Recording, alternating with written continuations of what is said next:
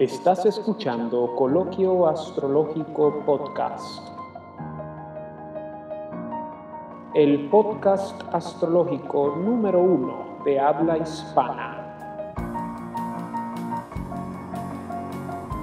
Donde se habla del arte y la ciencia astrológica desde la perspectiva tradicionalista.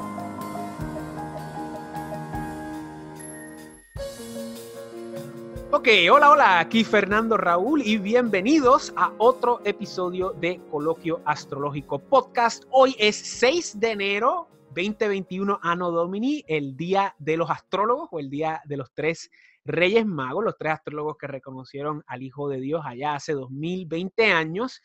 Y son las 12 horas 23 minutos en San Juan de Puerto Rico y estamos en la hora del sol y este es el episodio número 17 de Coloquio Astrológico Podcast. Y en este episodio vamos a seguir hablando respecto a la dicotomía del zodiaco tropical y el zodiaco sideral. Esta es la segunda parte en esta serie de tres partes. Si no vieron la primera parte, los exhorto a que los vean. Y junto a mí me acompaña nuevamente el colaborador número uno de Coloquio Astrológico Podcast, el astrólogo tradicionalista, el señor Albert Mazdeu. ¿Cómo está, caballero? Pues encantado, encantado de volvernos a reunir eh, y encantado de volver a tener la ocasión de, charlar, de charlar contigo. Y bueno, con muchas, eh, con muchas ganas de, mantener esta conversación. Siempre un placer, es mutuo. y, y definitivamente hablar de este tema, como nosotros hemos hablado anteriormente, hay, un problema bien grande de pedagogía astrológica. Y no es que yo sea el más que sabe, ni usted tampoco, aunque usted sabe más que yo, pero e, es, la idea de que, de que hay unos conceptos básicos que la gente tiene que conocer, ¿verdad? O sea, antes de, escribir un poema, escribir una novela, escribir un ensayo, uno tiene que saberse el abecedario, uno tiene que saber las leyes, las reglas eh, básicas de la gramática y la sintaxis. Y nosotros estamos viviendo en un mundo donde hay mucha gente practicando astrología que no conoce, y a veces ni le interesa, conocer los preceptos más básicos de lo que es la astronomía astrológica o la astrología astronómica, perdonando la redundancia, pero los conceptos más básicos de astronomía observacional y como consecuencia las partes más básicas de lo que es el aparato astrológico en su esencia astronómica, que es básicamente pues, pues las casas, los signos eh, y otro tipo de cosas. Y como consecuencia entra el tema de los zodiacos. Hay muchas personas que no saben que hay un zodiaco tropical, que hay un zodiaco sideral, hay tres tipos de zodiaco. Para ello les recomiendo que vean la primera parte y estén al tanto de lo que hablamos ahí. Hicimos una pequeña cronología histórica. Y en este episodio específicamente, en esta parte 2, vamos a estar hablando respecto al zodiaco tropical. Y para sacarlo del medio, ya lo describimos en la última parte, pero vamos a recapitular.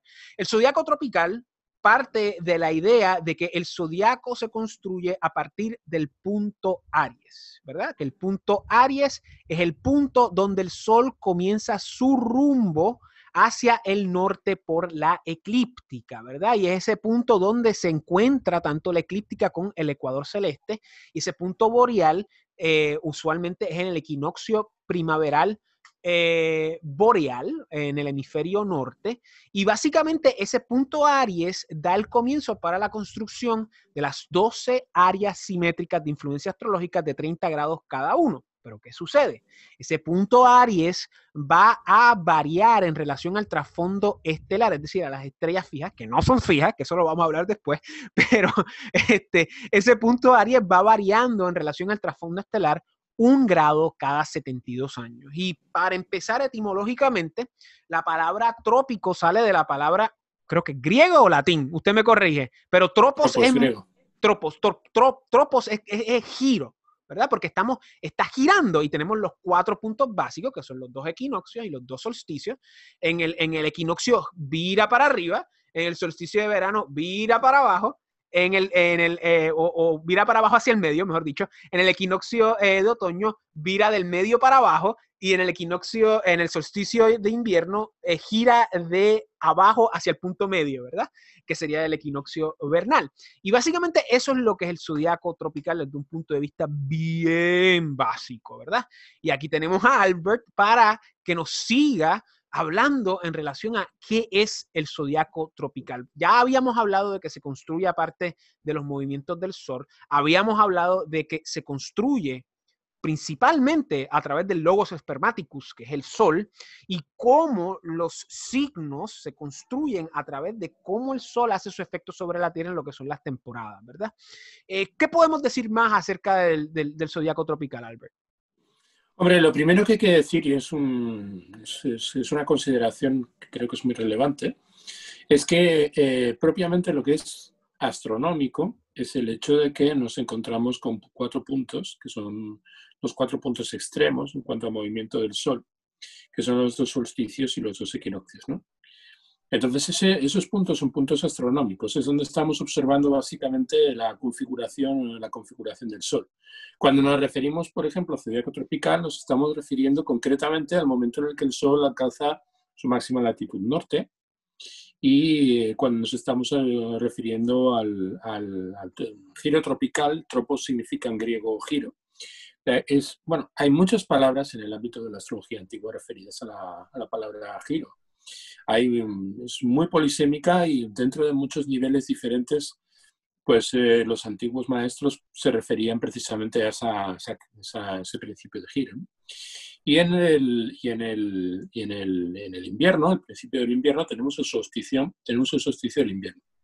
Entonces, desde el punto de vista de los antiguos, tenemos dos solsticios de, incremento, que corresponden con Aries y Cáncer, y dos solsticios de decremento, que son Libra y Capricornio.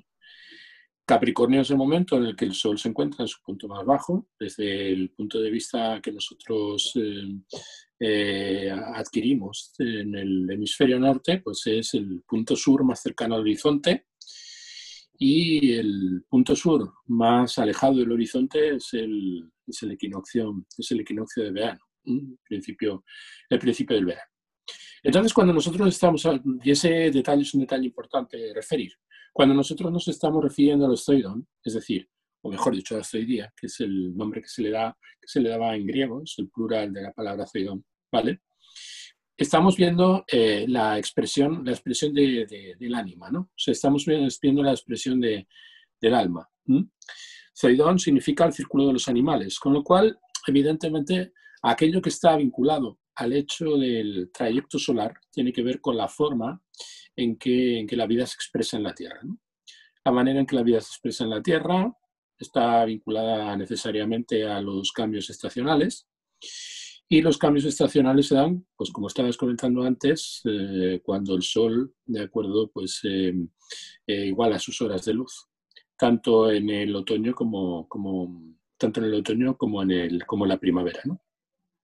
Ese punto pues señala, señala un momento muy importante. Eso es lo que significa equinoccio, signica las partes iguales, tengo entendido. Claro, equinoccio significa noches iguales, noches iguales a los días. ¿no? O sea, las tenemos cuando, como es, cuando, cuando, tú estabas comentando, el sol en sus, en sus horas iguales eh, aumenta. Es como lo expresan de manera muy bella los, los antiguos maestros. Y, y, básicamente pues vamos a ver las características del templado hay que entender un factor muy importante que está vinculado al hecho del zodiaco tal y como lo entendemos los tradicionalistas. Cuando nosotros vemos eh, la secuencia de, los, de, los cuatro, de los cuatro cuadrantes del año, estamos viendo el templado, es decir, la manera en que fluye eh, la luz eh, filtrada por el, por el medio lunar, o sea, la manera en que el medio lunar difunde o distribuye las, eh, la, la, energía procedente o la energía, el, flujo vital de acuerdo del Sol, la manera en que lo distribuye. Es decir, la manera en que lo templa y la manera en que lo mezcla. Temperamento eh, significa crasis, que es mezcla, ¿de acuerdo? Y lo que hace básicamente eh, la luna al recibir, o el medio lunar, el, el orbe sublunar el medio sublunar, es filtrar la luz del Sol entonces, a lo largo de ese proceso se da, se da, un, se da un cambio que se corresponde pues, eh, con, las diferentes, con las diferentes fases y se corresponde con las características del templado. Cuando nosotros, nos, nosotros no nos referimos a las energías del zodiaco, sino nos referimos a los diversos temples, de acuerdo, de ese, de, ese filtro, de la manera en que el, el, el, el, vitelo de la luna reacciona a la interacción a interacción con el Sol.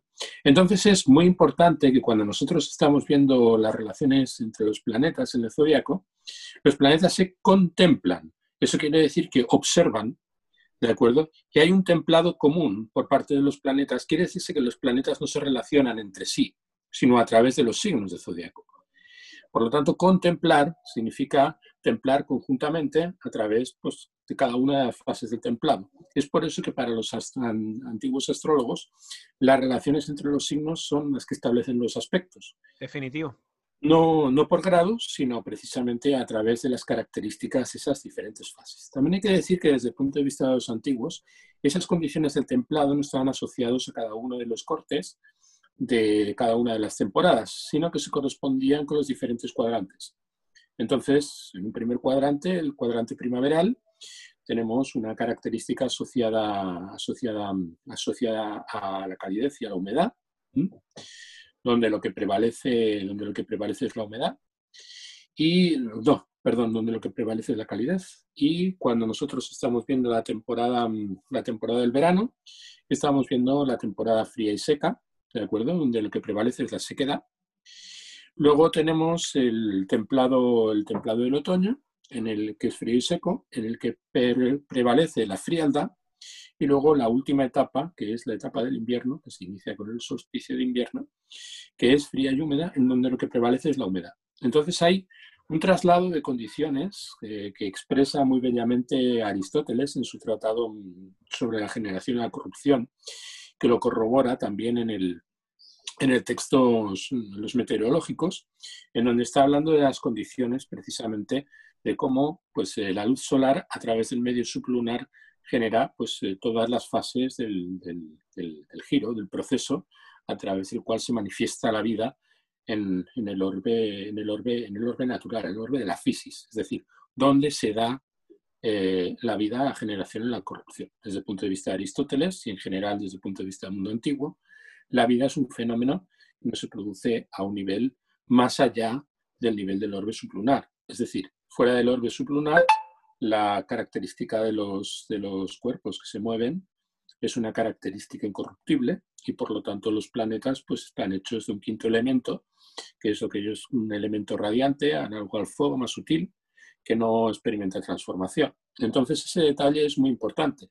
Quiere decirse que la interacción del Sol con la Luna a lo largo del giro anual, el tiempo que tarda el Sol en volver a la posición en la que se encontraba eh, al principio del año genera las diferentes fases. Cada una de esas fases tiene tres modalidades y tenemos eh, los momentos activos, que son las entradas del Sol, los correspondientes, los correspondientes puertas del año, tomando como punto de referencia cero de cáncer, cero de Capricornio. Es decir, cero de cáncer y cero de Capricornio son las puertas de ingreso a la vida. Es como llamaban los antiguos la puerta, la puerta de los hombres. La puerta de ingreso que está representada, está representada por cáncer, que por eso en el tema mundi es el, es el, factor, asociado, es el factor asociado al ascendente del tema mundi, y Capricornio, de acuerdo, que es eh, la puerta, la puerta exutorio, la puerta de éxito, de acuerdo la puerta de, eh, eh, de, desencarnación. ¿no? Son los dos los dos puntos y los dos elementos. Son dos puertas importantes. Que ahí, que ahí también empiezan a salir un montón de metáforas en la construcción de diferentes mitologías a lo largo del tiempo, de cómo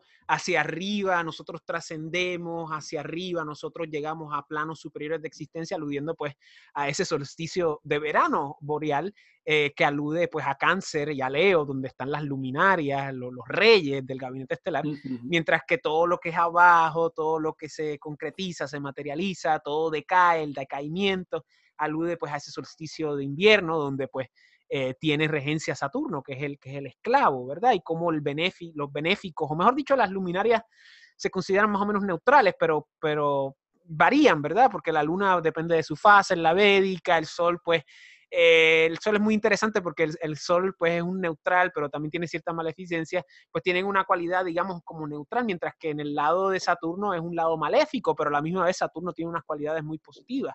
O sea, eh, no en el sentido clásico, sino en el sentido del trabajo y de la estructura y de las enseñanzas que, Saturno pues inevitablemente nos, nos, demuestra. Pero ahí también podemos ver eh, también cómo se construyen estas metáforas que también la vamos a ver en la construcción de las casas, hasta cierto punto con el ascendente y el descendente. La idea de cómo eh, los antiguos héroes, como por ejemplo este, ¿cómo se llamaba? Eh, cuando fue a buscar a Eurídice, ay Dios mío, eh, Orfeo. cuando fue a Orfeo al, inframundo, pues ese es inframundo donde no se puede ver, ese, ese lugar del, del Imum Coeli entre la 1 y la 7, y cómo sale, y pues es el lugar entre la 1 y la 7 y el medio cielo, o sea, vemos cómo el hombre construye a modo de metáfora o de alegoría eh, toda su mitología a través de lo que son los movimientos astronómicos hasta cierto punto, ¿no? Mm. Lo que comentábamos en, nuestra primera charla acerca del tema. la manera en que el ser humano ha construido su, registro anémico de la, historia es a través de los asterismos. Entonces, cuando hablamos, por ejemplo, de la secuencia mm, de, las, de las estaciones y de la relación que mantienen con la disposición de las diferentes constelaciones, las constelaciones no surgen porque alguien dijera, pues esto tiene forma de un carro, esto tiene forma de un buey. Las constelaciones surgieron precisamente a través de una delineación de cariz histórico que servía a los astrónomos para guardar los anales de los grandes acontecimientos de, su pueblo, de su civilización. Y como muy bien expresa, como muy bien explica el, el Mircea Eliade, maestro de todos los maestros desde mi punto de vista en lo que toca a las religiones comparadas, hay que tener en cuenta que el, ser humano, el carácter mitológico desvinculado, desvinculado de la experiencia, es más bien una característica, es una, más bien una característica de la época de decadencia del, del mundo antiguo. ¿no? Es, que el proceso, a, lo largo de todo el mundo antiguo, las civilizaciones tradicionales son civilizaciones que construyen su cosmovisión a partir de la experiencia, a partir del empírico. Con lo cual hay, una idea que está, muy, está muy, muy instalada dentro del pensamiento moderno que indica de acuerdo que el pensamiento mágico es una especie de pensamiento desvinculado de la, de la, experiencia, es justo lo contrario, lo que está desvinculado de la experiencia es la manera en que nosotros formalizamos, formalizamos el conocimiento, a través básicamente... En la modernidad más que nada, claro. De las formas, de las formas abstractas, ¿no? O sea, como, como por ejemplo, un virus que está matando a todo el mundo, pero vemos que todo el mundo está bien. Ese tipo de cosas, de cómo la práctica se difiere de, la teoría. es un chiste, pero es un ejemplo muy válido hoy en día. No, no, no es, no, no es, por desgracia, no es un chiste, amigo Fernando. Por desgracia. ya, ya, O sea, por desgracia, por desgracia tiene gracia, pero, pero es desgracia. ese es mi estilo, ese es mi Saturno y Mercurio en primera casa, exacto. Ya. Bueno, pues eso, eso que estábamos comentando. Entonces, cuando nosotros estamos viendo, para empezar, la idea que puedan existir los zodiacos es una contradicción en los términos. O sea, en el sentido de que existe una, la disposición del, del, orbe de las estrellas fijas, las características del orbe de los signos y las características del orbe de los signos a través del templado. Entonces, nosotros observamos los planetas que se encuentran más allá del orbe de los signos perdón, más allá del orbe sublunar, como si estuvieran por encima del orbe de los signos. Así es como lo expresan los antiguos. Cuando, por ejemplo, Paulo Alejandrino indica en sus, en sus cuestiones introductorias, por ejemplo, que los planetas no van en, no están en los signos, ni están sometidos a las características de los signos, sino que los planetas van sobre los signos o atraviesan los signos. Vamos a, vamos, a, especificar eso, porque cuando usted dice sobre los signos, quizás hay personas que piensan, especialmente si lo están escuchando en audio, que, usted dice que están sobre como si estuviesen encima de, la esfera de las estrellas fijas o, o, superior a ellos. Cuando usted dice sobre, usted se refiere a como, por ejemplo, cuando yo pongo un libro sobre una mesa. O sea, que, están, que están, digamos, que el trasfondo son los signos y los planetas están eh, al frente. Eso es lo que usted se refiere. Hay que entender que cuando nosotros estamos hablando de los, cuando estamos hablando de los signos, estamos hablando de la forma en que el, el medio sensible, es decir, el medio sublunar, reacciona a la influencia del Sol. Es decir, el Sol incide dentro del medio sublunar y el medio sublunar responde con una pauta, una pauta que, que, que, se entiende en términos de frecuencia y vibración. Cuando hablamos de frecuencia y vibración, eh, puede parecer que estamos empleando una especie de, de, física, de física New Age, pero no, es que en realidad Al-Kindi cuando describe eso emplea precisamente esas palabras específicamente. Es decir, frecuencia, periodo y vibración. Eso quiere decirse que tenemos diferentes niveles Entonces él decía, los niveles eh, de manifestación de la energía son infinitos, pero los tenemos en cuatro saltos.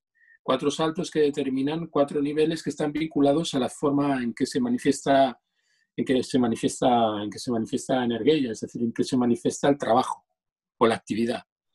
Sólido, líquido, eh, gaseoso y radiante. ¿vale? Son los cuatro niveles básicos a través de los cuales eh, la materia se expresa en sus, expresa sus formas. Que irónicamente se ha mantenido al día de hoy con la ciencia moderna, con, con el estado gaseoso, líquido, sólido y el, y el estado de plasma, ¿sabe Dios? Sí.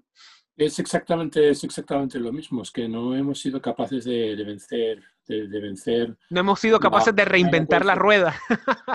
no, no, no, hemos, no hemos sido capaces de crear un triángulo de cuatro lados. Claro y si alguien lo ha descubierto, por favor, saquen una patente, se van a hacer muy ricos. Adelante. bueno, existen, existen verdaderos ejercicios de virtuosismo intelectual, virtuosismo matemático, cuando estamos hablando de las que se han llamado geometrías exóticas.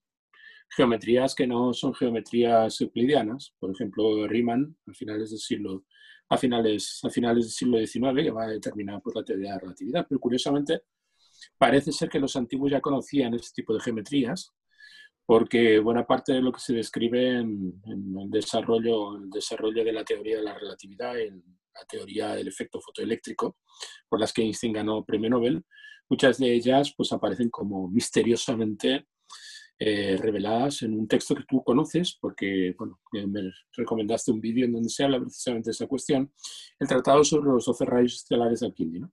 Claro. Entonces, eh, un texto que es muy importante para entender cómo entendían concretamente los árabes, que fueron un poco los que trataron de eh, dar coherencia dentro del sistema mm, eh, horoscópico a una infinita variedad de sugestiones que a priori parecían perdidas en el momento en el cual, pues en el mundo, antiguo, colapsa. De acuerdo, el Tratado del Orbe de Masalá es un texto importantísimo para entender, para entender, para entender el desarrollo de esa teoría cosmológica, ¿no?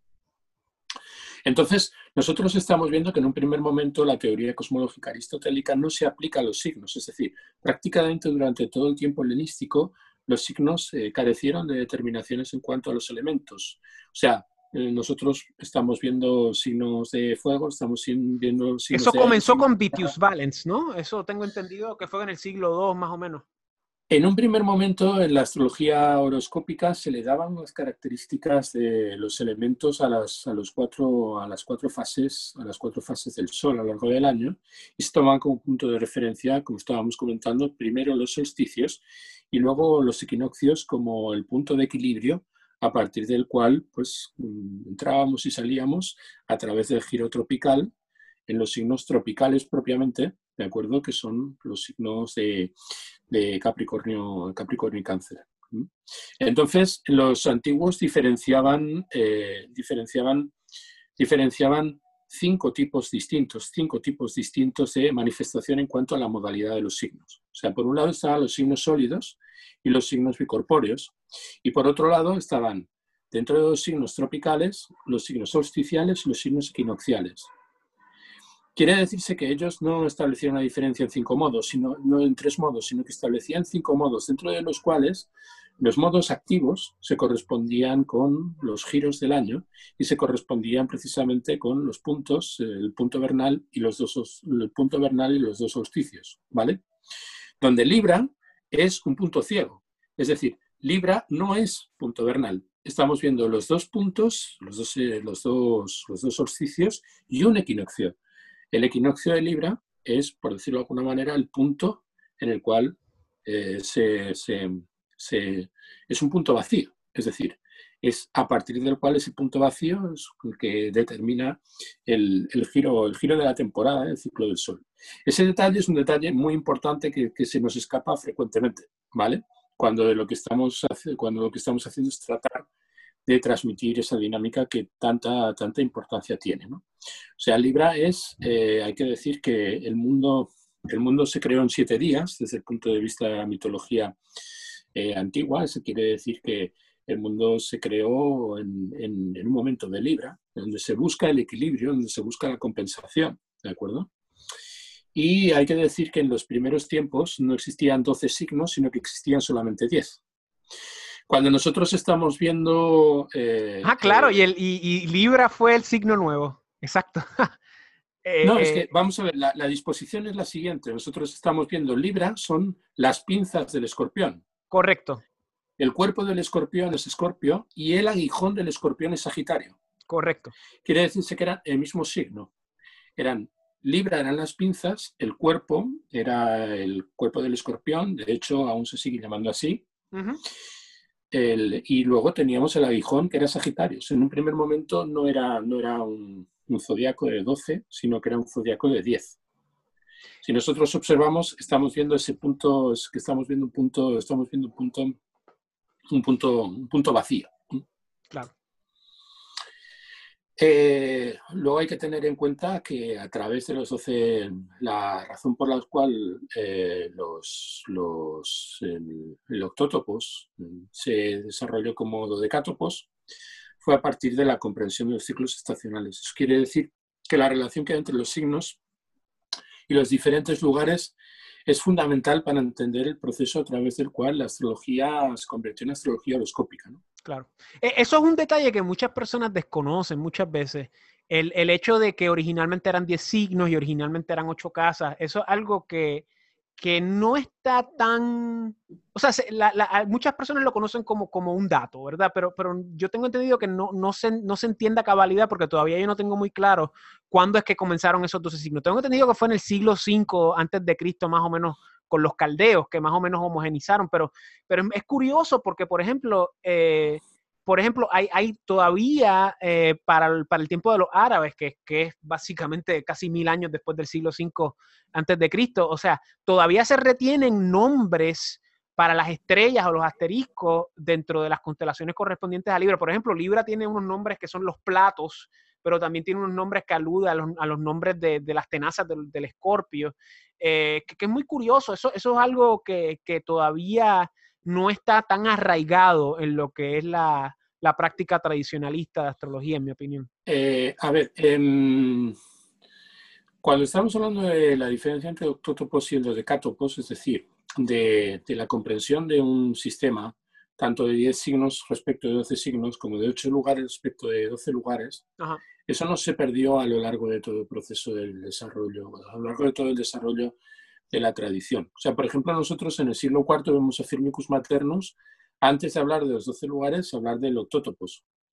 Cuando nosotros eh, vemos las atribuciones establecidas a los diferentes eh, lugares y vemos que cada uno de los cuadrantes se, distingue en casas de avance y casas de retroceso, como indica, por ejemplo, eh, Abu Masar, como bueno, en el libro de Benjamin Dyke se habla, y también en el texto, en el texto de introducción de Abu Masar. Abu Masar habla de las casas de avance y las casas de retroceso. Esas dividen los cuadrantes en dos, con lo cual queda dividido los cuadrantes desde, desde el punto de vista de la dignidad accidental de los planetas, dignidad no zodiacal, los planetas que se encuentran en casas de avance y los planetas que se encuentran en casas de retroceso. Las casas de retroceso se corresponderían de acuerdo con, con los lugares caentes y las casas de avance se corresponderían con el primer y segundo lugar o las casas que llamamos em, eh, angulares o cósmicas y sucedentes. ¿no? Claro. Entonces, desde ese punto de vista existe eh, una, una, una distorsión en el momento en el que, en términos antiguos, se juxtaponen eh, las modalidades, ¿de acuerdo?, con la distribución por ejes de, cariz puramente astronómico que se corresponden con la manifestación inmundo de lo que son las determinaciones celestes. O sea, por decirlo de alguna manera, en todo el proceso de desarrollo de la astrología, eh, presenciamos un divorcio entre el concepto de determinación y el concepto de necesidad.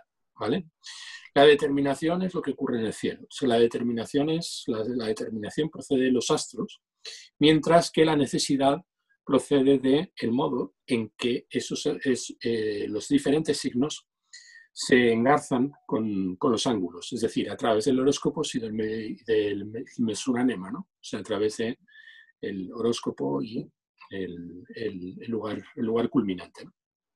Ya.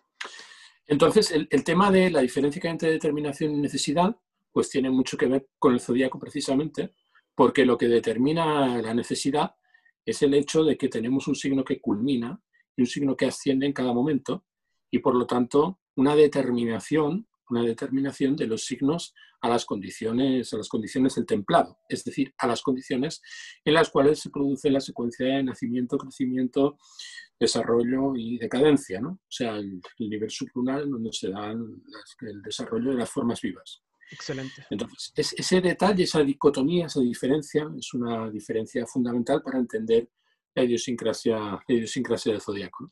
Eh, yo, quiero empezar a tocar algo que eh, muchos sideralistas fracasan en reconocer, y es el hecho de que las cualidades más básicas y más eh, obvias, o sea, lo primero que uno, uno, aprende para distinguir a los signos, parten de la construcción del zodiaco tropical y ya hemos abonado y hemos tocado un poco en relación a ellos. O sea, por ejemplo, la construcción de las cuadruplicidades parten de aquí, parten del proceso del sol y cómo el sol en su transcurso tiene un efecto en las estaciones del año y en lo que es el ambiente y como consecuencia eh, en el ecosistema y como consecuencia cómo eso tiene un efecto en la cultura, las cosechas, la religión, lo que sea. Eh, porque pues cómo, cómo, el hombre va construyendo eh, su mundo a través de los cambios físicos que ve eh, en los elementos, en el, mundo sublunar de los elementos a través del movimiento del sol. Va a, ser, va a estar caliente, va a estar frío, va a estar seco, va a estar mojado, invierno, primavera, verano, eh, otoño y así por el estilo. Y de ahí es de donde salen las cuadruplicidades. Ya hemos hablado de las puertas del año, aluden a los signos cardinales, al movimiento, al tropos, de cómo hay unos cambios fijos, esa no es la palabra correcta, unos cambios claros en lo que son los puntos de solsticio y el equinoccio vernal me está diciendo que el equinoccio de otoño es un punto ciego. Eh, y vemos luego en los signos fijos cómo ese cambio más o menos se mantiene, ¿verdad? Cómo ese cambio hacia primavera se mantiene durante eh, Tauro, cómo ese cambio hacia verano se mantiene en Leo, cómo ese cambio eh, de otoño se mantiene en Escorpio y cómo ese cambio en Acuario se mantiene en invierno, ¿verdad? O cómo ese cambio ese invierno se mantiene en Acuario. Y luego los signos duales vemos a ver eh, el cambio, ¿verdad? Pero no es el cambio completo, es el comienzo del cambio, ¿verdad? Esa es idea entre esa mezcla de fijo y eh, de cambiable, que ahí es que entran los signos duales, ¿verdad? E, esa época del año donde ya no es tanto invierno, pero estamos a punto de llegar a primavera, pero todavía no es primavera, ese punto donde ya no es primavera, pero estamos a punto de llegar a verano, ese punto donde ya no es verano, pero estamos empezando casi casi a llegar a otoño, y ese punto donde está frío, está otoño, pero todavía no hemos llegado al frío, frío de verdad de invierno. Y, esto es sumamente importante porque esto no parte de construcciones de las constelaciones. Noten que Albert no ha mencionado absolutamente nada de estrellas de constelaciones hasta el momento. Estamos hablando de giros del sol, de épocas del año, estamos hablando de subdivisiones, o sea, no hemos hablado nada de estrellas. Y de hecho, yo creo que, esta misma construcción de las cuadruplicidades muy probablemente eh, tiene algo como usted acaba de aludir en relación a, la división de las ocho casas, de cómo realmente no es que las otras cuatro salieron de la nada, ¿no? Es que sencillamente teníamos un círculo y, y, habían ocho pedazos de pizza y sencillamente hicimos dos líneas más y ya tenemos cuatro pedazos más. Y probablemente así es como surgen esta idea también de los signos duales. ¿Qué podemos hablar respecto a las cuadruplicidades más allá de, la definición básica que acabo de dar? Hombre, vamos a ver, para entender las cuadruplicidades hay que entender el un concepto que es la dualidad, ¿no? Y la dualidad se comprende a partir de la diferencia que hay en el ámbito de la Bésica Piscis, de la que hemos hablado en alguna ocasión. Bello. Que divide la parte del nodo norte que se corresponde con, lo, con, la parte del nodo norte que se corresponde con, con, con Júpiter, ¿de acuerdo? Y el proceso cálido y húmedo. Y la que se corresponde con el, con el, nodo, sur. que está vinculado a Saturno, pero que en la división de la, de la Bésica Piscis se corresponde con Mercurio, que es el principio de acuerdo de la multiplicación y de la división, donde Mercurio divide y lo que hace Júpiter es multiplicar. El principio de multiplicación se corresponde con Júpiter, el principio de división se corresponde con Mercurio. La capacidad de dividir o la capacidad de repartir, que es la función que cumple de acuerdo el Horos, es decir, el horóscopo. El horóscopo divide, es decir, está indicando, está repartiendo los, las, diferentes, las, diferentes atribuciones, los diferentes tópicos, del zodiaco según los diferentes lugares. Pero hay que entender que aquí tenemos un principio de lo que es constructivo y lo que es destructivo. Entonces, eh, para entender las cuadruplicidades hay que entender que hay eh, generación y corrupción, hay destrucción y construcción. Entonces, los signos, los signos duales o los signos comunes son signos en donde se opera la destrucción. Mientras que los signos eh, que tú llamas cardinales, pero que los antiguos no empleaban ese nombre, porque los cardines eran referidos de acuerdo a los dos ángulos, el, ángulo de medición y el ángulo de ascendente, y esos puntos, los cardines, eran las bisagras a través de las cuales giraba, giraba, giraba el sol a lo largo del día, no a lo largo del año. Eh, ellos, se referían, ellos se referían a los signos de muy diversas maneras. Entonces, por ejemplo, cuando nosotros vemos al Kindi, al Kindi se refiere, se refiere a los signos eh, solsticiales o tropicales, o solsticiales y tropicales, cuando está hablando de solsticiales, está hablando de Capricornio y Cáncer, cuando está hablando de... Los movibles, claro. Se refiere a los móviles, pero mm, tiene una a conversión. Se, refiere a ellos como signos convertibles, ¿vale? Quiere decirse que donde se convierte, las casas cósmicas ¿de acuerdo? Son las casas angulares. Y las casas metacósmicas son las casas eh, comunes o duales. A referirme a las casas, me estoy refiriendo a los lugares que rigen los planetas. Es decir, me estoy refiriendo a los... A, las torres, como, como decía Ibn Arabi, o sea, a las torres. Las torres zodiacales. Las torres zodiacales que son, por decirlo de alguna manera, el ámbito donde, donde ha, lugar, ha lugar la determinación de las estrellas. Porque la necesidad va a fluir a través de la distribución hecha a partir del punto en el cual asciende un signo y culmina otro, siempre en todas las cartas, en todos los gráficos. Entonces, para entender las cuadruplicidades hay que entender que hay signos que destruyen y hay signos que construyen. En cada carta tiene modalidades distintas. O sea, por ejemplo, los signos cardinales en mi carta son signos firmes o fijos. Los signos cardinales en mi carta son Tauro, son Escorpio, son es Acuario y es Leo. ¿Cómo funciona son eso? los signos en donde están los cardines, es decir, son ah, las casas angulares, claro, Las casas angulares. Las que Y cuando nos las que entran, las que entran, las casas que entran, como la, llaman en, en, la yotilla. Y cuando nosotros estamos, cuando, por lo tanto, son lugares en donde se construye. Son lugares en donde se construye, donde se crea, donde aparecen, son casas cósmicas. Definitivo.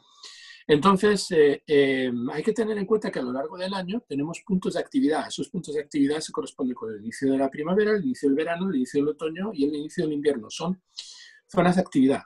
Esas zonas de actividad llegan a un punto, a un punto, un punto de, maduración. Que siempre están, que, disculpe, una nota al cárcel, o sea, que, que son, son momentos en el año que siempre son celebrados por las diferentes culturas del hombre eh, significativamente, porque eran puntos importantes, claro. Sí, pero hay que tener en cuenta que, sobre todo en Europa, en la, en la, en la Arian, ¿de acuerdo? En la, en la religión de los indoeuropeos, claro. las fechas que se celebraban no eran los solsticios, las fechas que se celebraban eran los, eh, los, los idus, los idus. Es decir, los momentos en los cuales es que el 15, el 15 de mayo, ¿de acuerdo? O sea, los signos fijos, se celebraban los, los meses fijos, por ejemplo, Involk, eh, Samhain, eh, Lunasad y. ¿Cómo se llamaba el otro? No recuerdo, pero sea a lo que se refiere, las fiestas intermedias. A fiestas intermedias. Claro. Hay que tener en cuenta ahí cae Halloween también, la noche de las brujas, claro. Efectivamente, son los, son los momentos en los cuales se producen, se producen, la noche y el día se juntan en ese, en ese, pero, eh, es curioso porque, porque los, los, los, arianos, los, iraníes eh, celebran Año Nuevo en el equinoccio vernal, que, que pertenecen a la tradición indoeuropea también. Sí, sí, sí, pero hay fiestas, bueno, famosas claro, claro, de marzo o las tesmoforias, por ejemplo, en Grecia, ¿vale? Son fechas eh, muy importantes que se corresponden con los momentos en los cuales las temporadas alcanzan su punto culminante. Hay que decir que habrás observado que mm, en los signos fijos, salvo en Tauro, no se exalta ningún planeta. Quiere decirse que los signos fijos no tienen exaltaciones. Mientras que, por ejemplo, los signos eh, tropicales, los signos equinocciales y solsticiales, tienen cuatro planetas que se exaltan allí, que son el Sol, Júpiter, Saturno y Marte, es decir, los cuatro planetas superiores. Y los planetas interiores se exaltan en signos mutables, Entonces, cuando nosotros queremos entender en realidad las cuadruplicidades, tenemos que entender la relación que se da en cuanto a la jerarquía del cielo en la disposición de las esferas. Y hay que entender que el tema de los signos se va desarrollando a lo largo de la historia a partir de la observación astronómica de los ciclos de los ciclos de los ciclos de los planetas. Cuando nosotros, por ejemplo, queremos entender a partir de la visualización del cielo la condición de Marte o la condición de Júpiter o la condición de Saturno, examinamos las anomalías de sus planetas en términos astronómicos y nos damos cuenta de que las relaciones que están asociadas a los aspectos correspondientes, es decir, a las relaciones entre los templados, a las relaciones entre los signos, se corresponden con las características de sus planetas. El planeta más anómalo, que es un planeta que en su fase de retrogradación pasa prácticamente seis meses en el mismo signo. Marte. que es Marte, ¿de acuerdo? Está, está, determinado hacia, está determinado a la cuadratura, que es la relación que se da entre signos de diferente temperatura y, y, misma, misma modalidad. Cuando entendemos la modalidad, por lo tanto, hay que entender que tenemos signos de dos tipos. Tenemos signos, tenemos signos destructivos y signos constructivos. Los signos constructivos se corresponden con los signos regidos por los cuatro planetas superiores. Los, signos destructivos. Los, movibles, los, los, convertibles. Sí, sí. No, no, pero mm, y luego tenemos los destructivos que se corresponden con los planetas interiores, con los planetas femeninos que son Venus y Mercurio, de acuerdo que se corresponden, se corresponden con eh, los, los signos comunes. Y luego tenemos esa fase intermedia, que es eh, la fase en que se consolidan las diferentes temporadas. Con lo cual tenemos el principio destructivo. El que ahí estaría la luna en Tauro. Y, ahí, es, allí efectivamente, porque la luna es distribuidora de la vida. Es como Benézara lo indica. O sea, las características, la característica de la luna, la luna se avecina hacia las condiciones de la naturaleza, es decir, hacia las condiciones de lo que nace y prolifera. Bello.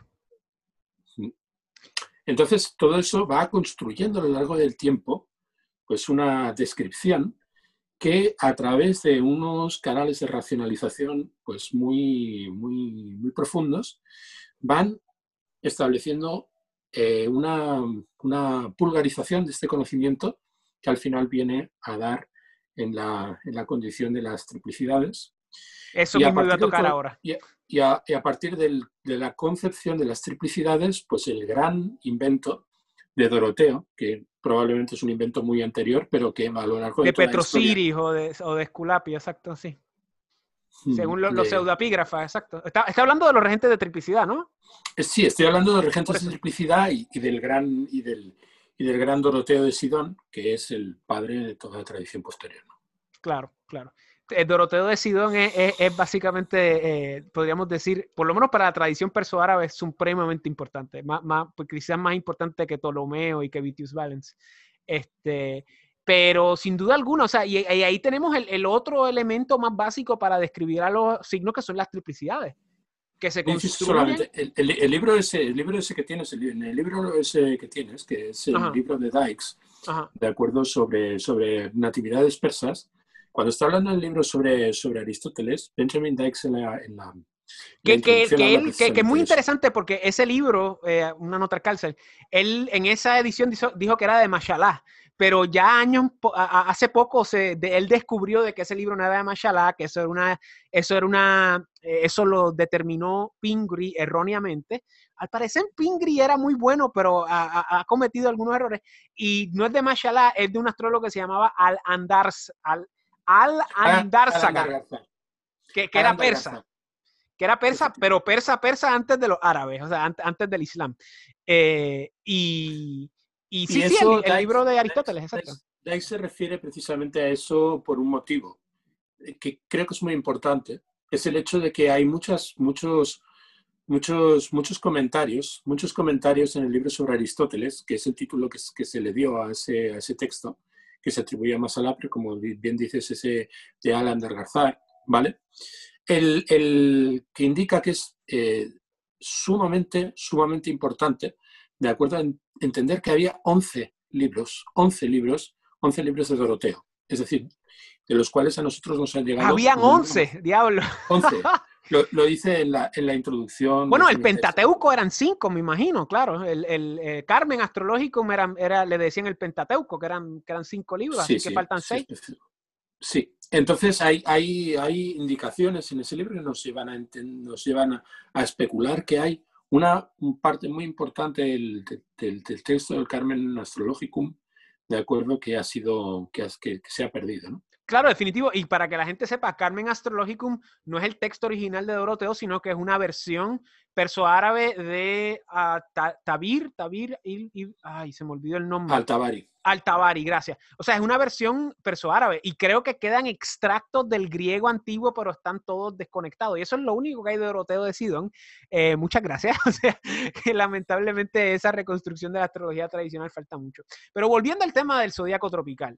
Y volviendo a este tema, vemos que las triplicidades se van construyendo también a lo largo de, de, esta construcción filosófica que como podemos ver es bastante profunda de los signos. La idea de los signos, claro, muchas veces lamentablemente hoy en día las personas piensan en los, las triplicidades como si fuera fuego, tierra, agua, aire, o sea, y se, y se limitan a eso, pero eso nada más es el, es el como yo le digo, la punta del iceberg. Eh, las técnicas de regente de triplicidad son supremamente importante en la astrología tradicional eh, y uno no se da cuenta de ello hasta que lee los libros. O sea, y, yo le quería decir, o sea, e, e, e, el ángulo, o sea, obviamente sabemos que, que, como habíamos mencionado, no lo explicamos, pero la idea de los aspectos eh, se construye a través del tema mundi y se, construye a través de, los ángulos, ¿verdad? Aludiendo a la idea de que los cuadrados y las oposiciones son maléficas, cuadrado a Marte, las oposiciones a Saturno, los sextiles y los trígonos son benéficos, aludiendo a Venus y a Júpiter. Y vemos que ese trígono, que es la triplicidad, también alude a, a, Júpiter. Y hay algún tipo de relación entre lo que es eh, Júpiter, el aspecto de trígono, ese, ese aspecto de ángulo de, ay Dios mío, de 200, ¿cuántas? ¿240? o 240 grados, correcto. Y, y, te refieres a la segunda, te refieres al trígono inferior, ¿no? Correcto. Eh, eh, eh, ¿Hay alguna, y los elementos, hay alguna relación en todo eso de que podamos sacar de, de, los del zodiaco tropical? De la fase, la fase celíaca se deducen, se deducen las características Primero las características de los signos. cuando nosotros, por ejemplo, estamos viendo tanto el cuadrado inferior como el cuadrado superior, que son, eh, los son, son, puntos de giro, son puntos de crisis, ¿vale? O sea, por ejemplo, nosotros cuando estamos viendo el cuadrado superior, es decir, imaginémonos, eh, pongamos a Aries en el ascendente, ¿vale? Pongamos a Sol en Aries en su exaltación en el grado 15, pongamos en el 15 de Capricornio donde tiene su exaltación Marte. A partir de ese punto, los planetas superiores pues empiezan a decaer. Es decir, eh, sostienen su máxima velocidad entre los 60 y los 90 grados y a partir de los 90 grados los ciclos heliacales, claro. van, van, van perdiendo velocidad hasta que llegan a los 120 aproximadamente, cada uno de los planetas superiores a un grado, a un grado distinto y a partir de ese momento se ponen retrógrados. Entonces hay que entender que desde el punto de vista antiguo, la condición de cada uno de estos, esos diferentes arcos se corresponden con las características de un planeta. Es decir, eh, allí, por ejemplo, Benesra fracasa en el libro de las razones a, la hora de dar la explicación, porque empieza a explicar desde el punto de vista de los antiguos lo que eran las anomalías de los planetas que explicaban las relaciones angulares, y cuando llega a los 82 grados, empieza a explicar la anomalía del planeta, de la anomalía del planeta Marte. Entonces, al explicar la anomalía del planeta Marte, dice, no, pero es que la estación de Marte se produce en el grado 164 o 165, en el grado 82. Y es porque nosotros tenemos que Marte, de acuerdo en la cuadratura, ejecuta una estación. Ejecuta una estación. Está oscilando entre 15 grados por delante y 15 grados por detrás a lo largo de todo ese, de todo ese, de todo ese momento. Con lo cual, ahí se establece el principio de lo que representa las cuadraturas superior e inferior. Cuando nosotros estamos viendo las características en las relaciones entre, entre los planetas, estamos viendo las características o el comportamiento de los planetas respecto al Sol. Cuando nosotros estamos viendo ese estilo, estamos viendo un incremento. El incremento del Sol que se corresponde con el apogeo planetario. Claro. Desde el descenso del apogeo es paulatinamente el sostén, es decir, cuando los planetas van en paralelo totalmente a la visión que nosotros tenemos de ellos desde la Tierra, que se corresponde hasta la cuadratura. Y luego a partir de la cuadratura el planeta empieza a acercarse a la Tierra. Y según se va acercando a la Tierra se va ralentizando. Cuando, cuando termina esa, esa curva, empieza su retrogradación. Y la retrogradación al principio es lenta y luego paulatinamente, cuando el planeta llega al perigeo, es decir, lo más cerca posible de la Tierra, entonces es cuando se produce la oposición. Y tengan en mente que aquí estamos tocando planetas superiores. Estamos hablando de Saturno, Júpiter y, de, de, Marte. las reglas para Venus y Mercurio son otras y obviamente pues la Luna, la luna está en una categoría por sí, sí misma. Eh, pero, pero estamos volviendo al Sol y volvemos al Sol. No hemos tocado, no hemos dicho nada de constelaciones, damas y caballeros, eso lo vamos a dejar para la tercera parte. Estamos volviendo al Sol. Hablamos de las cuadruplicidades, de las triplicidades. Yo le quería preguntar, las polaridades, la, la idea de, los géneros, positivo, negativo, ¿eso tiene que ver con, con la construcción del zodiaco y el Sol también? efectivamente. ¿Cómo así? Efectivamente. Por el sexo. Nosotros tenemos, nosotros tenemos un cambio, un cambio en las, en las temporadas. Cuando nosotros, por ejemplo, estamos viendo, cuando nosotros estamos viendo, nosotros estamos viendo al principio de cada una de las temporadas, estamos viendo un impulso hacia adelante. Es decir, por ejemplo, Aries representa un impulso hacia adelante. Es como si dijéramos una curva que gana en la espiral el máximo de, el máximo de espacio posible.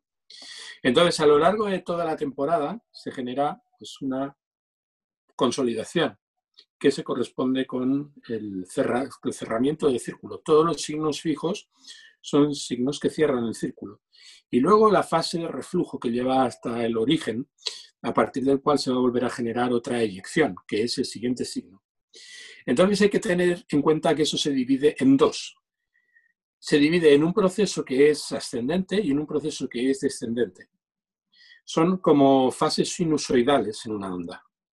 Entonces, el punto elevado, punto norte, se corresponde con el principio femenino, el punto sur se corresponde con el principio masculino.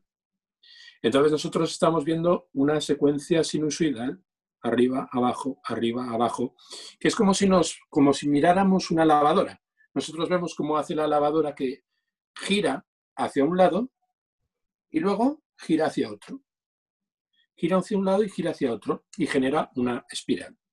Eso a través de un dibujo se, expresa de una manera maravillosa. Al final queda una forma toroidal, queda una especie de forma en espiral, en donde vemos eh, la sucesión de los signos y cómo el movimiento de todo el sistema, el movimiento de toda la atmósfera, va estableciendo los diferentes ritmos que se corresponden con cada una de las fases en el templado del Sol, es decir, cada uno de los diferentes meses de acuerdos solares, que es un principio matemático muy hermoso, pero que se observa muy claramente en la forma en, el que, en la que el Sol interactúa en la esfera de la Luna en el ámbito de nuestra atmósfera.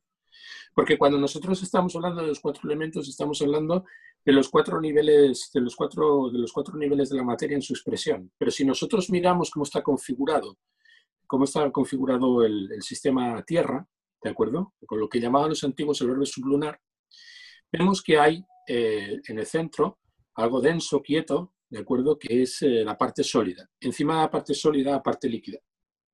Y por encima de la parte líquida, la parte gaseosa. Y por encima de la parte gaseosa, una ionosfera que se corresponde con un, ámbito en el cual eh, podríamos decir es, es, como una especie de corteza magnética. ¿no? Entonces los antiguos ya conocían esa distribución. Esa distribución se corresponde con los cuatro niveles de, los cuatro niveles de la materia. Y lo que dice Masala, dice, tenemos, eh, dos, tenemos tres tipos de movimiento. El movimiento de dentro hacia afuera, el movimiento de fuera hacia adentro. Es decir, movimiento centrípeto y movimiento centrífugo. Y luego movimiento, un movimiento curvo, que es eh, la forma, ¿de acuerdo?, en la cual eh, la influencia de lo que pasa por arriba se manifiesta en lo que pasa por debajo, ¿no? Eso que luego ese axioma hermético tan... tan Como es arriba es abajo y es abajo, claro. Sí, sí. Entonces nosotros, y eso los griegos hacen hincapié en ello. cuando nosotros, por ejemplo, estamos leyendo a Olimpiodoro, estamos leyendo a Hefesto, estamos leyendo a Pablo Alejandrino, nos sorprende que cuando habla de los planetas no se refieren a Marte, Venus, mm, Mercurio, no se refieren a ellos como, como, como nosotros. Es decir, no, no los personifican, eh, hablan de la estrella de Afrodita, de la estrella de, la estrella de Ares, de, Ares, de, la estrella de Zeus. Quiere decirse que ellos no confunden eh, lo que vemos con lo que hay por encima. Es decir, nosotros vemos apariencias, vemos manifestaciones que engarzan con la vida. Es la manera en que la vida reacciona ante, el ante un movimiento ¿de acuerdo? Que se difunde a través del medio en el cual la vida se hace posible. Ya. Eh, eh, hemos hablado ya de las tres características básicas. La, la, cuarta sería pues el regente, pero el regente tiene que ver más con el tema mundi, que tiene que ver pues con la construcción de lo que es el zodiaco y cómo Cáncer y Leo pues tienen una predominancia porque aluden pues al punto más al norte. Imagínense, imagínense que, que hay una ciudad, ¿verdad? Imagínense que hay una ciudad y entonces eh, eh, digamos que los lotes de tierra o, las urbanizaciones o digamos los barrios o las partes de la ciudad más caras corresponden pues al equinoccio, al solsticio de verano boreal y ahí pues el rey y la reina van a tener su casa, ¿verdad? En el lugar más caro que va a ser Cáncer y Leo y luego pues vamos a ir separando las cosas. El príncipe pues tiene los los signos más al lado, los, los, menos, los segundos menos caros, que sería Mercurio y que sería Géminis y Virgo. Luego la concejal eh, mundana, Venus, que es muy sofisticada y muy, eh, le gusta mucho pues la cultura y le gusta estar eh, donde tiene que estar, pues tiene los próximos, que son Venus, disculpen, que son Libra y Tauro. Luego el general, Marte, pues no se puede quedar muy atrás porque necesitamos para que defienda. Tiene a Aries y a, y a, y a Scorpio. Luego eh, Júpiter, que es el sacerdote, que tiene unos votos de castidad y de pobreza, pues los tiene más lejos, que serían Sagitario y Piscis. Y finalmente el pobre Saturno, que es el esclavo, tiene los últimos signos que van a corresponder a lo que es el solsticio este, de invierno. Y así más o menos tenemos una manera muy sencilla y muy rápida de construir lo que es el tema mundo en términos de la regencia. ¿Tiene algo más que decir brevemente en relación a ese tema? Respecto de eso, una cosa que en general ha sido muy, muy distorsionada a lo largo del, de, la tradición, ya desde tiempos muy antiguos. O sea, la idea, por ejemplo, de que Saturno representa la oposición a los luminares. Hmm. Saturno representa la ignorancia. Si nosotros, por ejemplo, dividimos los dos hemisferios, el hemisferio lunar y el hemisferio solar, es decir, lo que hay desde cero de Leo hasta el, hasta, hasta el cero de Capricornio hasta el cero de, Acuario, es decir, lo dividimos por la mitad. Claro, claro, claro. Eh, el, de un lado están eh, los diferentes planetas que se encuentran en faz del Sol, que es, que es, una dignidad muy importante en términos antiguos, en términos helenísticos también tienen mucha importancia en la, en la astrología árabe. ¿Vale? Lo que vemos es que Saturno no se encuentra en oposición, sino que Saturno es ignorancia, es decir, se encuentran los signos, en los signos, eh, los signos adversos. Mm, por ejemplo, el sol, el sol tiene su lugar en Leo y en Capricornio tenemos la ignorancia de Saturno. Saturno ignora al Sol. Entonces, cuando nosotros estamos hablando del gran benéfico, es decir, estamos hablando de Júpiter. perdón, cuando nosotros estamos hablando del gran maléfico, estamos hablando de Saturno. Estamos hablando de una actitud de ignorancia o de no querer mirar o de no querer ver o de no ver de acuerdo a lo que representa el luminar al que le debería, al, que le debería pretesía. Con lo cual, Saturno es el adverso a los luminares. Y eso también se corresponde con los signos. hay que entender que cuando nosotros queremos comprender la relación entre todos los signos y por lo tanto el dinamismo relacionado con eh, las triplicidades y las cuadruplicidades, el papel de los, de los signos que no se ven respecto del signo de referencia que tomamos es fundamental. O sea, siempre hay dos puntos ciegos. Esos puntos ciegos se corresponden con eh, lo que en astrología post-kepleriana llamamos los quincunциos. ¿no? Claro, 12, 2, 6 y 8, donde no se ven. Tenemos 120 grados, tenemos 120 grados que son 120 grados ciegos. Es decir, un tercio del, del, zodiaco respecto de cada uno de los lugares es ciego.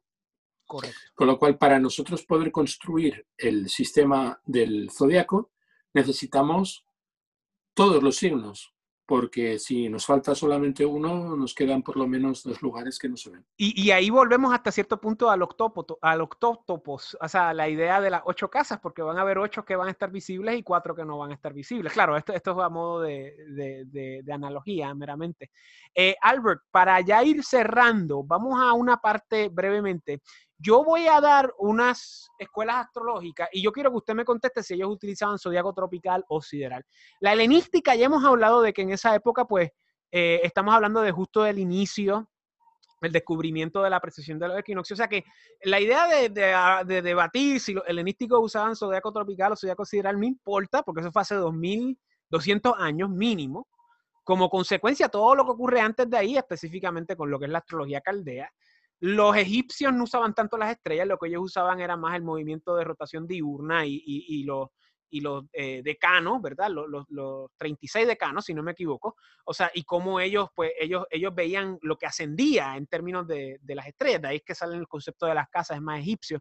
Pero los caldeos eh, utilizaban las estrellas y sabemos que los, los caldeos lo utilizaban hasta el siglo V, donde se homogenizó la idea de los 12 signos de 30 grados cada uno. Y como consecuencia los helenísticos absorbieron eso, lo mezclaron con los egipcios y crearon la astrología helenística. Y ya para ese entonces, pues la cuestión de, del zodiaco sideral o tropical no era un issue, como dicen en inglés, no era un, tema de discusión porque los dos compaginaban, ¿verdad? Es, luego del siglo II, antes y el siglo II, después, esos 400 años que aludimos a él anteriormente en la parte anterior, ese gran cisma, que empieza a relucir esta situación. Y yo le pregunto, en lo que es la astrología medieval perso-árabe islámica, ¿utilizaban zodiaco tropical, sideral o ambos? Vamos a ver, es que es que nosotros, es complicado, lo sé. Nuestra, no, vamos a ver, nuestra visión, nuestra visión es la visión de un cisma, ¿no? Claro. Nosotros imaginamos que es blanco o negro, porque nosotros o usamos el zodiaco tropical o usamos el zodiaco, usamos el zodiaco sideral. Yo, yo no creo que ellos operaran así. O sea, no era o blanco o negro. Era o sea, realmente gris. cuando nosotros estamos, cuando no, depende, o sea, depende realmente de qué es lo que nosotros queremos. De las herramientas, nosotros, como habríamos. De la herramienta, es decir, en qué momento y respecto de qué momento. Si hay un hecho que es palmario, que es que cuando los, los, los grandes referentes, por ejemplo, Abu Masa en su introducción, se refieren a las características de los signos, su descripción es tropical. O sea, es tropical sin ningún lugar a dudas. De hecho, incide en ello, porque es que hay que tener en cuenta que en aquellos momentos también existía esa polémica. Claro, ¿vale? y, y, y, si, y, si, uno va para atrás y lee eh, eh, a, de Manilus, este, a, eh. Ma, ma, él, él, no, él, él toca más lo que es las constelaciones y los tamaños, no, no se va tanto dentro de lo que son las cualidades tropicales. Y tengamos en mente que es un libro del siglo I antes de Cristo, más o menos. No, siglo I después de Cristo, disculpen. Eh, eh, fírmico. Fírmico. No, no, no, estoy hablando de. No. Ay, de. Doroteo. De, no, Doroteo no, Valens, disculpe. Valens. De, no, no, tampoco de Valens. Estoy hablando del, del, libro más antiguo que tenemos completo de, de astrología. Eh, eh, ahora, ahora sí, sigue hablando, lo voy a buscar ahora. Bueno, el Astronomicon, el, el Manilio. Marco Manilio. Estoy hablando de Manilus, de, de Manilio, Manilio, Marco Manilio. Por eso, Marcus Marco Manilio. Manilio. Que, que, estamos, que, que él se, se, se, detiene mucho a hablar de, de, la, de, las características de las constelaciones y cuán grandes son o cuán pequeñas son. Y, y, ya estamos viendo cómo ahí ya empieza a ser la división en términos de lo que es la cronología. Como usted dice, era algo que estaba, pero que no era tan demarcado como lo vemos hoy en día. No, es que vamos a ver, incluso cuando nosotros estamos hablando de un masar, en la conversación que mantuvimos con Rafael Gil eh, acerca de Zodíaco Sideral, Zodíaco Siderio, que es una conversación muy interesante. Pero la, la vi, muy Gil, buena. Rafael Gil es una, una, de las autoridades en lengua castellana acerca de esta cuestión.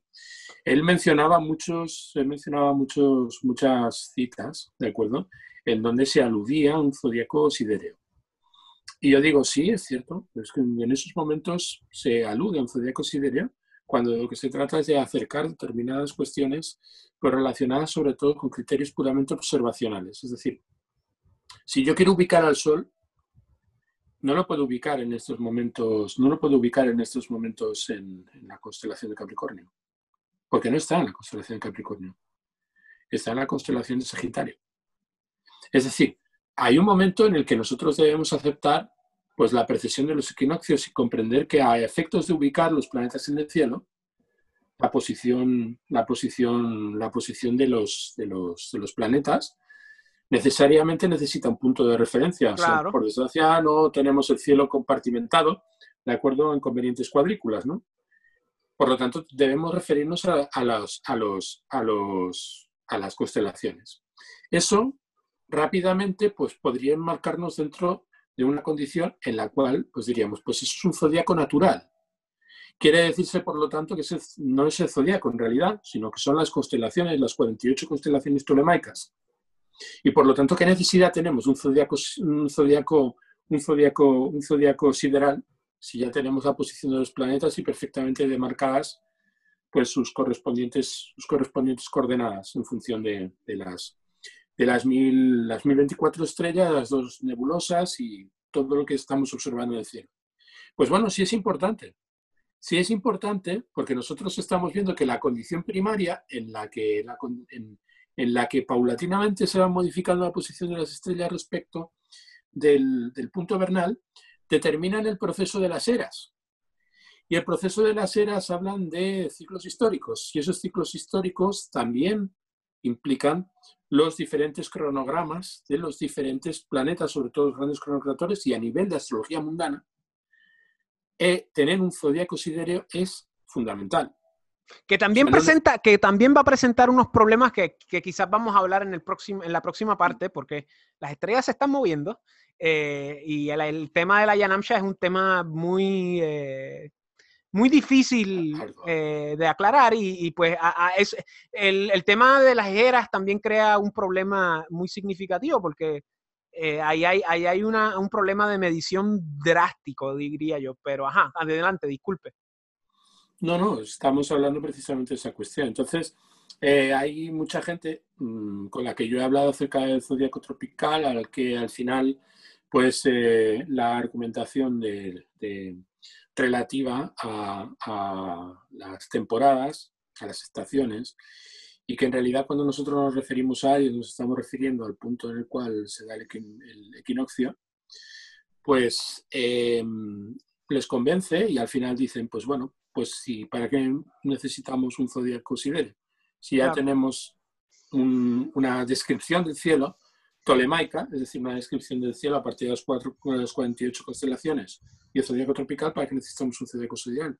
Pues necesitamos un zodíaco sideral porque hay que entender los ciclos intermedios de los planetas en función, en función de temporadas, porque en realidad también tenemos ciclos que eh, aluden a, procesos eh, que, que, trascienden, de acuerdo, la, la recurrencia, la recurrencia de los siete planetas del septenario. Y yo también creo que es necesario en términos de dos cosas más, eh, lo que es este, la astrología visual, eh, en términos de, algún tipo de augurio, algún...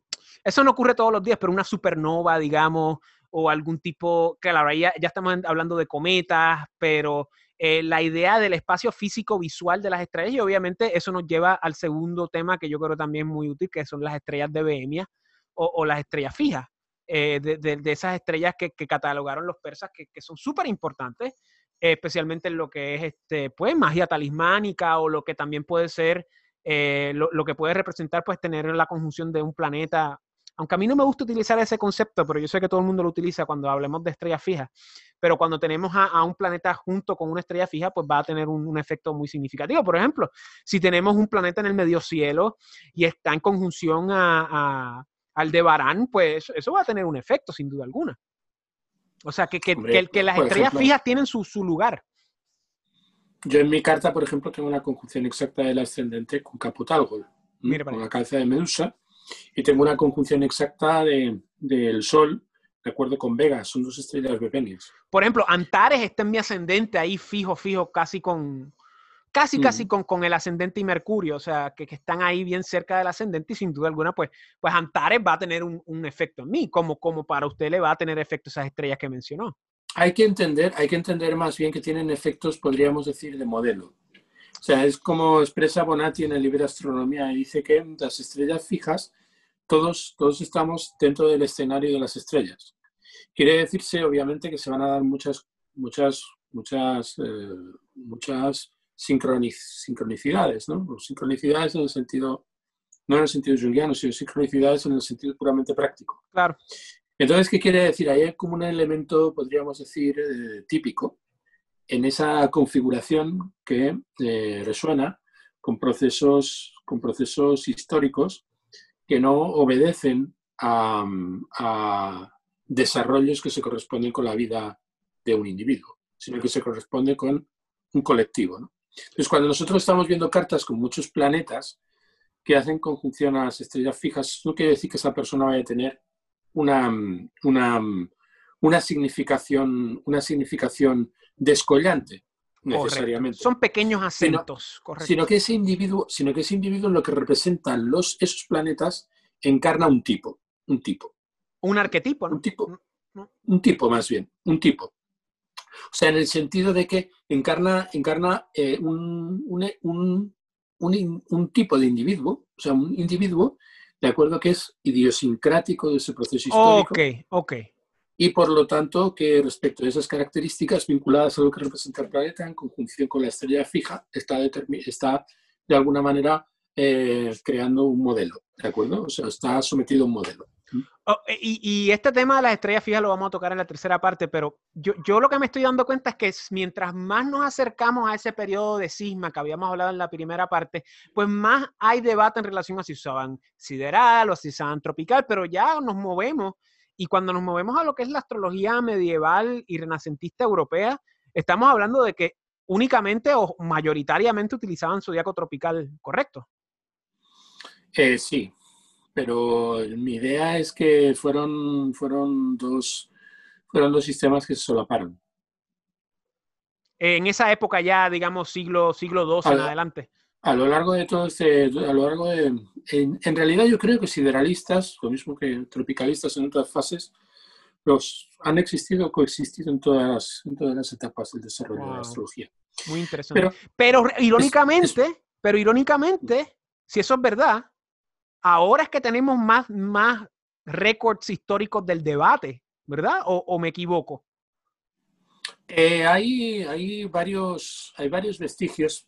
Porque yo, yo, sé que Ptolomeo habla un poco en el Tetrabiblios de la diferencia y que hay, hay citas de, de, algunos padres de la iglesia que hablan, para, para desvalidar la astrología, irónicamente, que hablan de las diferencias de las estrellas y los, y los signos. Hoy en día tenemos mucho que vamos a tocar ahora, la idea de los astrónomos, de que, oh, eso no es Capricornio, porque Capricornio está acá, e-, ese tipo de cosas, pero eso llama parte de la, de la ignorancia de los tres zodiacos, ¿verdad?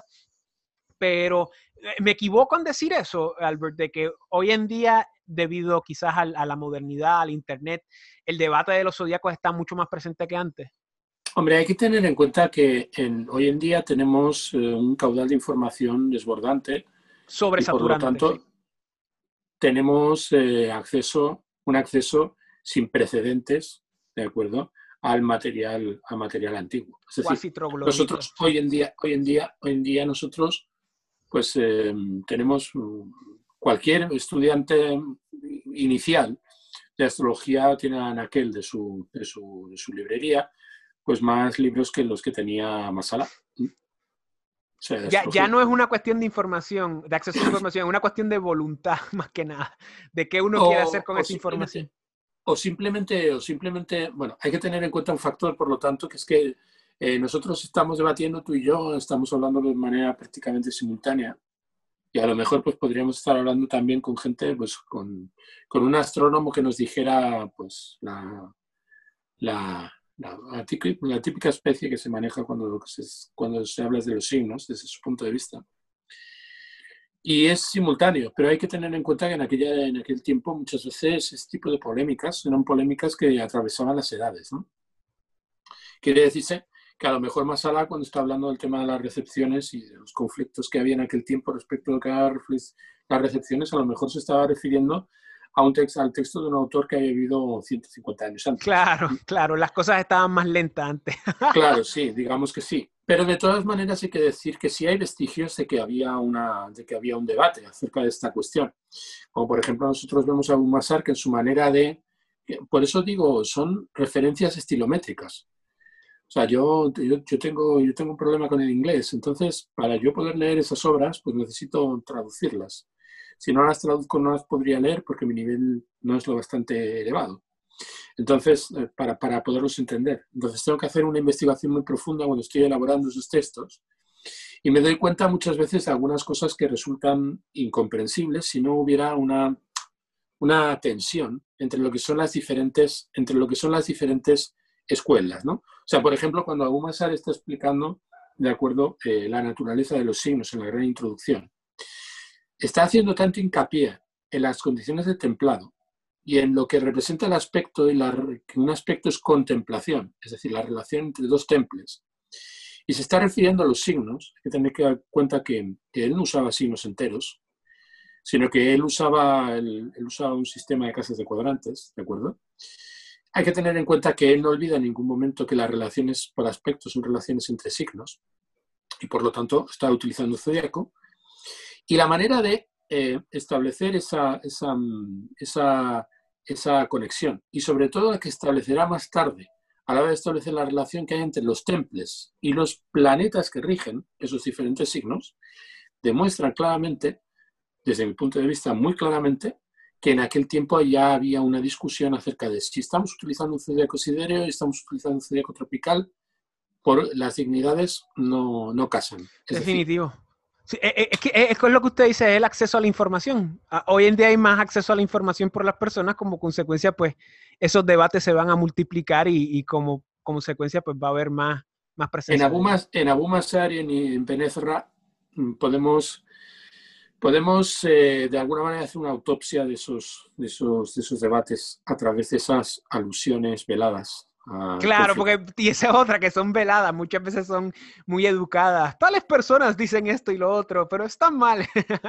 muchas veces no se dicen por un nombre y apellido, que, que también alude a la idea de, de, cómo, cómo la práctica ha trabajado, que eso sería un excelente trabajo de tesis, de, de historia, ¿verdad? De, de, cómo la astrología ha cambiado a lo largo del tiempo desde una práctica bien elitista a una práctica puramente vulgar hoy en día, ¿verdad? Este, o, por lo menos en gran medida vulgar, que mm, nuevamente aluda a lo, que habíamos hablado anteriormente de la cuestión kármica de, las mujeres y los hombres, de que, eh, y que ahora pues de la élite y, la, y el vulgo, de, cómo pues ha cambiado y cómo seguirá cambiando la tradición sin duda alguna.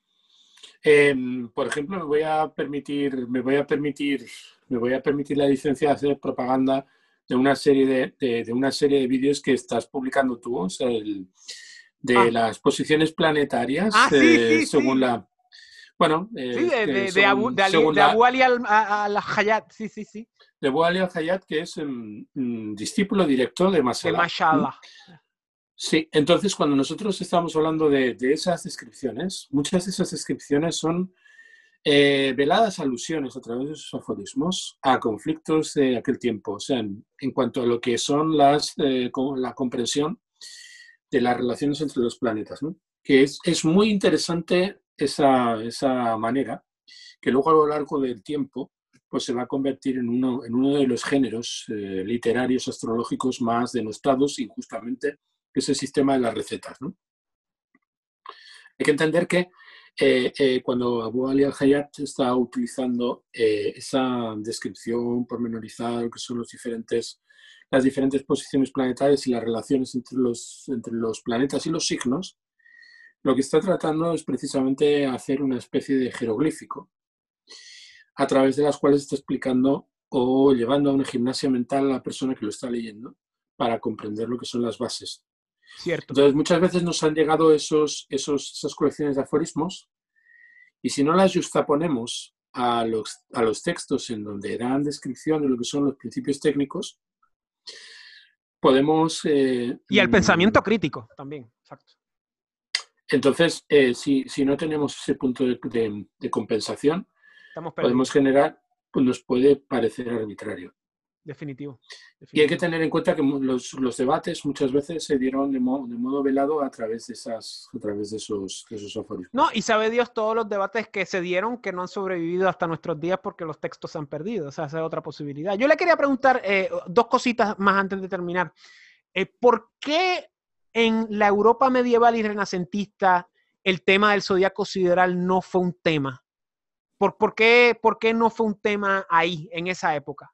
Porque sencillamente le dijo, oh, pues este es el único zodiaco que hay, el tropical. Nadie, nadie se le ocurrió eh, plantear la, la, idea de que había un zodiaco sideral eh, en el siglo, que yo sé, en el siglo XIII, XIV, XV, XVI, en la Europa medieval, eh, que ya ahí sería el medioevo tardío y la modernidad temprana. A lo mejor porque cuando nosotros estábamos leyendo esos textos no, no, no, tratamos de, no tratamos de sacarlos a colación. Yo algunas veces, sobre todo cuando hablé con, con Rafa y también cuando estoy eh, discutiendo en, clase, ¿de acuerdo? En, la escuela. Es, mm, habitualmente estas cuestiones, estamos hablando de la obra de Montulmo, por ejemplo, la obra de Schoner, que hemos tratado eh, bastante en, los, en, las clases.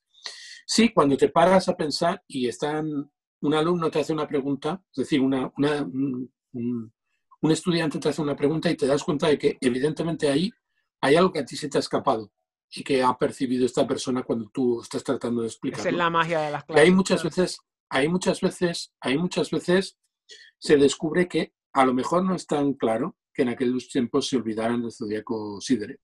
Hay, algunos, hay, algunas, hay algunas cuestiones, algunas, algunas explicaciones que tienen sentido solamente dentro de ese marco, pero hay que decir que hay un momento en, la, historia, en la historia de Occidente en la cual hay una transmisión o la negación de, un, de, un, de, una herencia a través de los, a través de los árabes. Eh, los europeos toman eso, eh, hay una especie de animadversión hacia los árabes y de alguna manera los astrólogos... Más, más hacia el Islam, exacto, hacia el Islam, exacto. Sí, una, una especie de fobia al Islam, o sea, admiración y de complejo de inferioridad que hace de alguna que, no es, que no es la misma islamofobia de ahora, de siglo XXI, siglo XX, es otra, es otra islamofobia medieval. claro. La, la, islamofobia medieval es una islamofobia muy curiosa porque ellos eran la élite, o como tú dices, la élite, los árabes. Es decir, eh, se convirtieron en un referente, en un faro, en, en un faro de la cultura. ¿no? Entonces los europeos miraban a los árabes y tomaban sus conocimientos y sabían, porque los árabes en ese sentido nunca fueron, nunca fueron, nunca fueron opacos, respecto de que eso procedía de su propia tradición, es decir, la, tradición latina. La ironía, ¿verdad? La ironía de eso, claro. Entonces llega un momento en el que empiezan a aparecer textos, mm, empiezan a aparecer textos en, griego, procedentes sobre todo en tiempos, por ejemplo, de la caída de Constantinopla, sobre, el siglo XIV. Con la caída de Constantinopla, muchos de los siglo textos... XV, siglo XV siglo XV, 1450, el, se, produce, se produce una entrada de mucho material que, eh, por ejemplo, las obras de Ptolomeo y otras obras que ya circulaban en Europa, pero que de repente entran y convierten a las personas que se vuelven hacia Ptolomeo, pues como, como y empiezan a hablar de que los árabes corrompieron a Ptolomeo y que los árabes corrompieron a Aristóteles y que los árabes corrompieron a los antiguos, a los antiguos y tratan de rehabilitar su propia, su propia tradición y hay que tener en cuenta que en el tema, en el tema, en el tema del zodiaco, el autor que es más claramente tropicalista porque sus textos son claramente, son claramente mecanicistas o trata de establecer un criterio mecanicista para entender, para entender el cosmos es Ptolomeo. Y Ptolomeo en su descripción es claramente tropicalista, con lo cual a partir del punto claramente tropicalista. Mm, yo diría que más bien la interpretación medieval es una interpretación tropicalista. Entonces, a lo largo del proceso de desarrollo, pues eh, al final el zodiaco tropical prevalece. Claro, y, ese, y eso que usted habla de los textos, yo creo que el ejemplo clásico, o sea, tengan en mente que esto no fue solamente en la astrología, esto fue en todos los campos del saber humano. Y, y, el texto para mí que fue el ejemplo clásico de lo que usted dice fue los textos de Avicena, de medicina de cómo Avicena básicamente fue válido en la medicina hasta, hasta el siglo XVIII, básicamente. Y de hecho, uno lee Avicena hoy en día y, es fabuloso. De hecho, yo he leído cantitos de cosas que yo mismo he como descifrado de, de dieta y Avicena lo dijo, la idea de que si uno come mucho un día, el día después no coma nada.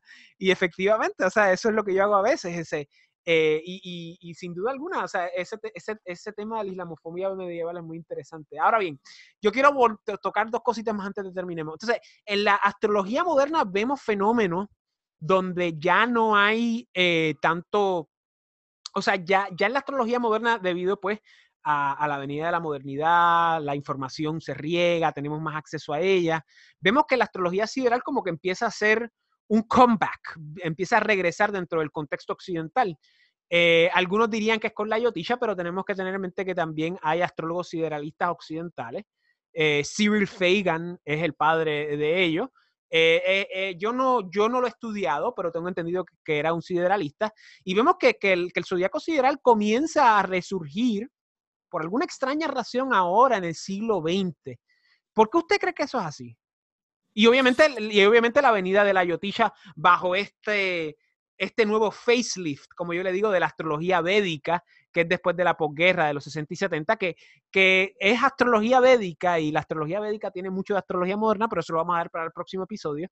Pero, ¿a qué usted cree, se cree que se debe este resurgimiento de la astrología sideral? ¿Usted cree que se debe a esta idea de la comercialización de la astrología y de buscar algo nuevo siempre, verdad? ¿O, se debe a algo otro tipo de fenómeno? Vamos a ver, es que se, se dan muchas fases y se dan muchas capas y tengo una comprensión que a lo mejor puede resultar heterodoxa. Es debido básicamente a que en, mi formación, yo he estudiado durante mucho tiempo, que era mi gran afición, religiones comparadas. Entonces, em, la, y, sobre todo, pues eh, textos relativos a la mitología y sobre todo a la antropología de los diferentes, los diferentes pueblos, de las diferentes civilizaciones. Me ha gustado, me ha gustado mucho en el pasado. Entonces hay una fase muy importante desde los años 20 eh, y 30 del pasado siglo, que lo que tratan es de eh, eh, hacer un estudio profundo acerca de lo que es, de lo que son los pueblos, los pueblos occidentales y orientales. No, mm, mm, sí, esa, esa, es una dicotomía, pero es la parte, podríamos llamarlo así, más superficial. Lo que tiene que ver con los pueblos, con los pueblos ancestrales. Es decir, por ejemplo, gente como Claude Lévi-Strauss, como Georges Messil, como Marcel Mauss, que son gente que marcha a otros lugares y se encuentra con eh, pueblos, eh, pueblos eh, tradicionales, ¿no? O sea, mm, pueblos que tienen una, tienen una relación diferente, que, que, que tienen una manera de vivir eh, su relación con el cosmos completamente diferente a la nuestra. Sí, que esos son los padres fundadores de la antropología moderna, claro. Sí, sí. Sí, sí, sí, sí. Cuando estamos hablando de la antropología como, una, como la comprensión de una relación del hombre con el cosmos y la rehabilitación del pensamiento salvaje. Pero eso es un fenómeno moderno del siglo XIX. O totalmente, sea, eso, eso parte de, de, de, la dialéctica materialista y, o sea, eh, parte, parte del materialismo histórico y de la dialéctica marxista. O sea, este eh, Pero aporta, aporta, aporta, aporta cosas muy valiosas. Y mm, en ese, en ese momento,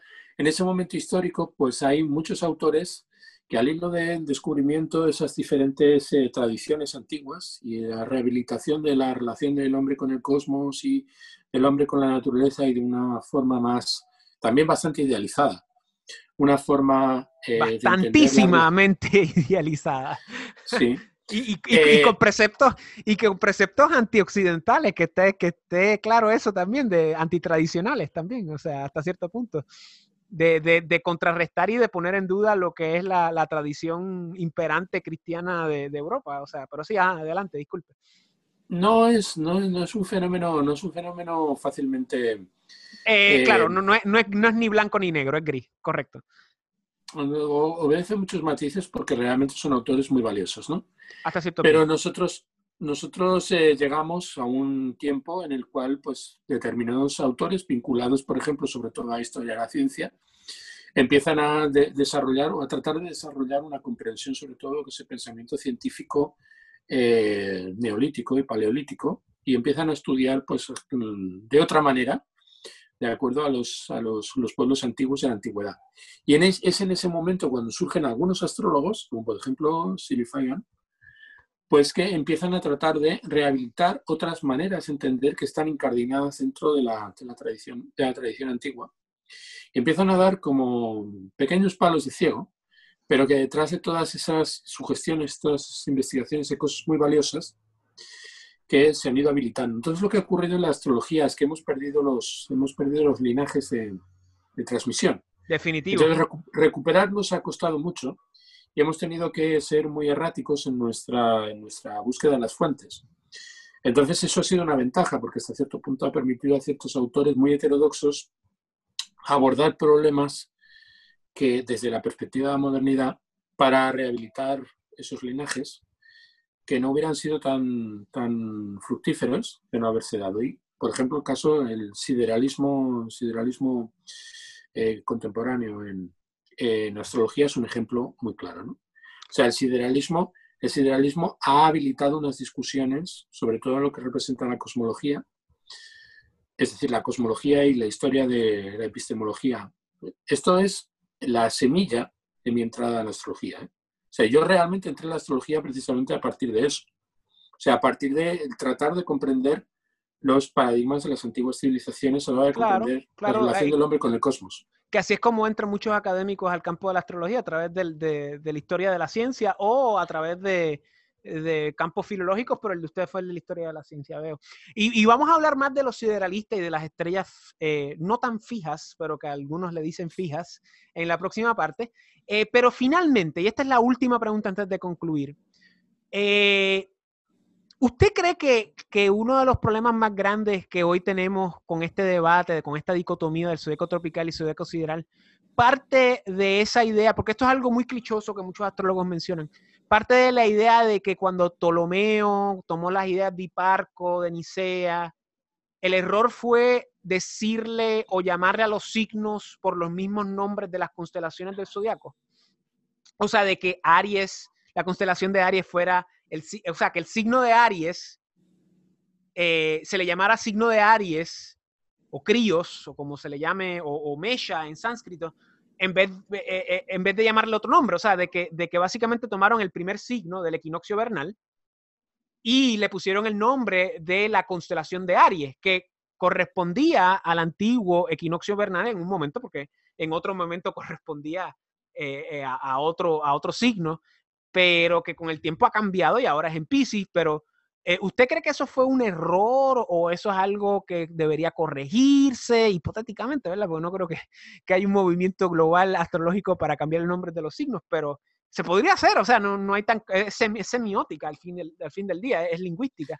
Eh, y, y, y, los nombres han cambiado con los lenguajes, o sea, eh, en, en, que yo sé, o sea, eh, Aries, es Crios, es Mesha, o sea, son tres palabras diferentes, no, no, hay razón por la cual se le tenga que poner otro nombre, o vayamos a los nombres de sánscrito, o sea, ¿usted cree que eso es un problema, la idea de, que las constelaciones del zodiaco tengan los mismos nombres que los signos del zodiaco eh, y, abone al, tema del debate? Eh, es que yo creo que en gran medida el, debate, el debate se va reduciendo por sí mismo. Es como, por ejemplo, cuando pones cuando, cuando, cuando haces, cuando preparas una paella, ¿no? Que al principio hay mucha agua. Me está dando hambre, me está dando hambre. Adelante. Va, va, va, bulliendo, va, la paella y se va evaporando el líquido de caldo, ¿no? Entonces es lo que pasa, al final no queda el debate. ¿Por qué? Porque el fuego, en el proceso de cocinado, en nuestra, en nuestra estructura de conocimiento, al final se van diluyendo, se van diluyendo los problemas porque no son problemas reales. Cuando nosotros estamos hablando de, eh, hubieran tenido que poner nombres diferentes. Primero, yo entiendo que hay una relación entre las constelaciones y eh, los signos, obviamente. que, vamos, que, vamos, a hablar, que vamos a hablar de ellos en la parte 3. Se está refiriendo a la idea de la ascendencia, ¿verdad? De, ascender, de, ascender de espalda o de frente, ¿no? Sí, bueno, vamos a nombrar de manera diferente lo que vemos cuando alzamos la mirada al cielo. Ya. Mm, por el mero hecho de que estamos observando que con el paso del tiempo se nos está descompensando este, este sistema. Es decir, eh, no hay una relación, como estábamos diciendo, de, tipo de bemerista cuando estamos contemplando el cielo. No estamos viendo en el cielo el, el, eh, la escritura de la escritura, la escritura, la escritura de nuestra tradición, o sea, nuestros análisis históricos observados en el cielo. El libro vivo sagrado, claro. El libro vivo sagrado, eh, es decir, ¿tiene sentido que yo altere el nombre de, los signos por ese hecho, teniendo en cuenta que está vinculado a lo que nosotros somos, a nuestra tradición, a nuestra identidad? Yo creo que, yo creo que no. Yo creo que para ellos eso no debía ser un problema. O sea, en realidad el divorcio es entre lo que uno entiende y lo que uno ve. Y es un proceso a través del que se produce a lo largo de mucho tiempo, porque hay que decir que la procesión del equinoccio es un grado casi 72 años. Alguien se dio cuenta después de mucho tiempo, de muchos cientos de años, que ahí estaba surgiendo una descompensación. En esa descompensación no hay ninguna necesidad de cambiar los nombres de las cosas, sino simplemente introducir elementos formales, introducir técnicas que nos permitan entender. Y adaptarse, claro. Entender y adaptarse, ¿no? Entonces no, no, creo, no creo que... Aquí estoy siendo especulativo, estoy dando... Opinión, claro.